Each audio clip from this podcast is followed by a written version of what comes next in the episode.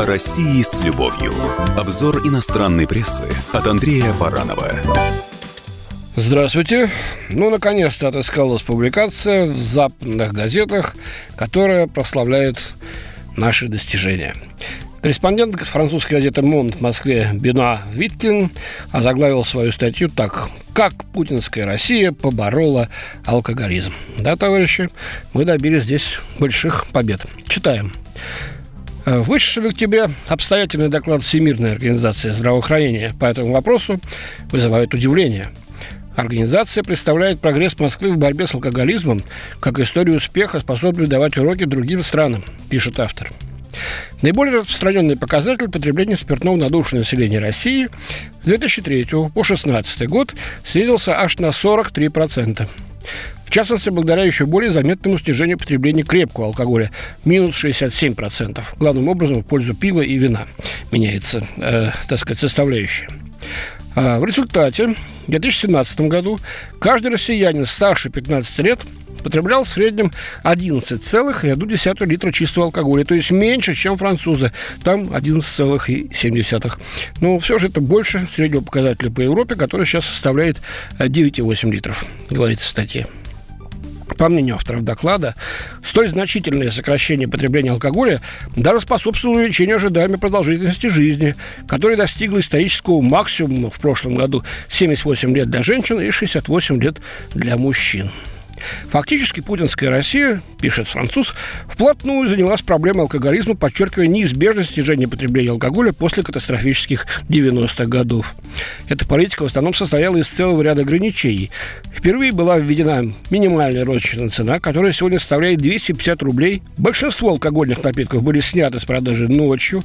Реклама алкогольных напитков была устранена, а запрет на их продажу несовершеннолетним строго соблюдается. Но все равно существует неопределенность, э, поясняет э, Бенуа Виткин, э, в отношении доли алкоголя, производимого незаконно, в том числе знаменитого самогона, изготовляемого вручную в деревнях в деревнях добавляют себя. Это в московских квартирах посмотрим. Ну, это так, к слову. И потребление этого самогона, по мнению французского журналиста, может составлять около трети общего потребления. Снижение алкоголизма, наблюдаемое за последние 15 лет, является глубоким изменением почти культурной революции. Вот так оценивает французский э, автор э, происходящее у нас э, изменения в этой части. А лучше всего это проиллюстрировал сам Владимир Путин. Трезвость нового президента, явное внимание, которое он уделял э, своему телу, стали важным элементом его популярности, полагает э, французский журналист. К тому же Путин, особенно начиная с 2012 года, стал проявлять себя поборником консервативной революции, которая отказывается включать потребления алкоголя и связанного с ним фольклора, превозносимой властью традиционные ценности. Неожиданный ракурс, согласитесь, да? Однако трансформация представляется еще более глубокой. Она связана с изменением образа жизни россиян после распада СССР и депрессивных 90-х годов.